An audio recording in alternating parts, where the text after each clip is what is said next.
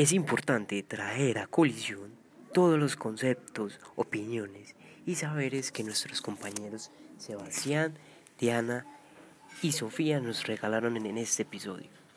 El contexto cultural, como lo dice Sebastián, es todo nuestro entorno, todo en lo que convivimos, practicamos, socializamos.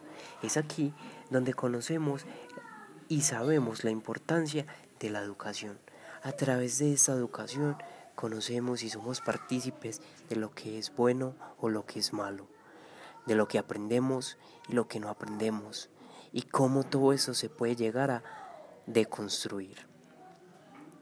Todos estos entornos dentro del contexto cultural crean diferencia y crean una comprensión diferente del mundo.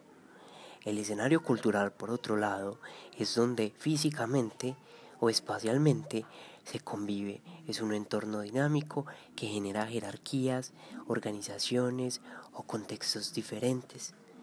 Todo eso con el fin de un crecimiento personal. Ahora bien, lo que nos regala la compañera Diana sobre la gestión cultural son todas esas condiciones o posibilidades de una planeación que genere la integralidad y el compartir de las personas pertenecientes a un grupo específico. Cuando hablamos de un grupo específico hablamos de características que también son eh, particulares. Hablamos de esas promociones culturales dentro de la gestión cultural que ayudan a fomentar los derechos. Todo eso con el fin de hacer la cultura un pilar importante y básico para el desarrollo. ¿Y el desarrollo de qué? Me preguntarán. El desarrollo de la cultura. Queremos con la gestión cultural generar capacidades, que esas mismas capacidades fomenten y hagan nutrida la investigación. Un ejemplo que nos regala la compañera Diana son los planes de desarrollo 2011-2020 de Antioquia, que es una Antioquia abierta al mundo. Ahora bien, nuestra compañera Sofía, por las condiciones de posibilidad, nos hablan de un segundo orden en la investigación, un segundo orden que se basa en comprender la realidad. Observador y observado. Observador lo que se observa, que generan un acto de conocimiento invaluable con el fin de hacer un impacto sobre la realidad.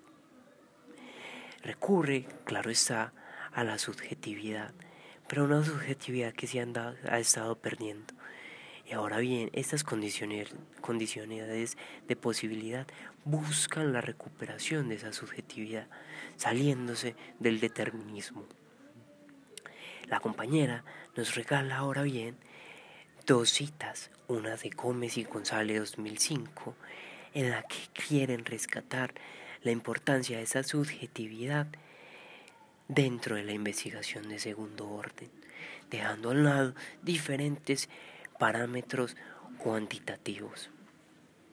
Otro de los saberes preciados de nuestra compañera Sofía es de Flick 2002, otra cita que nos regala, que es precisamente la de rescatar al investigador por su conocimiento y por su subjetividad, dejando a un lado a ese ser como un objeto, es decir, dar un valioso reconocimiento al investigador, que claro está, está abierto al diálogo.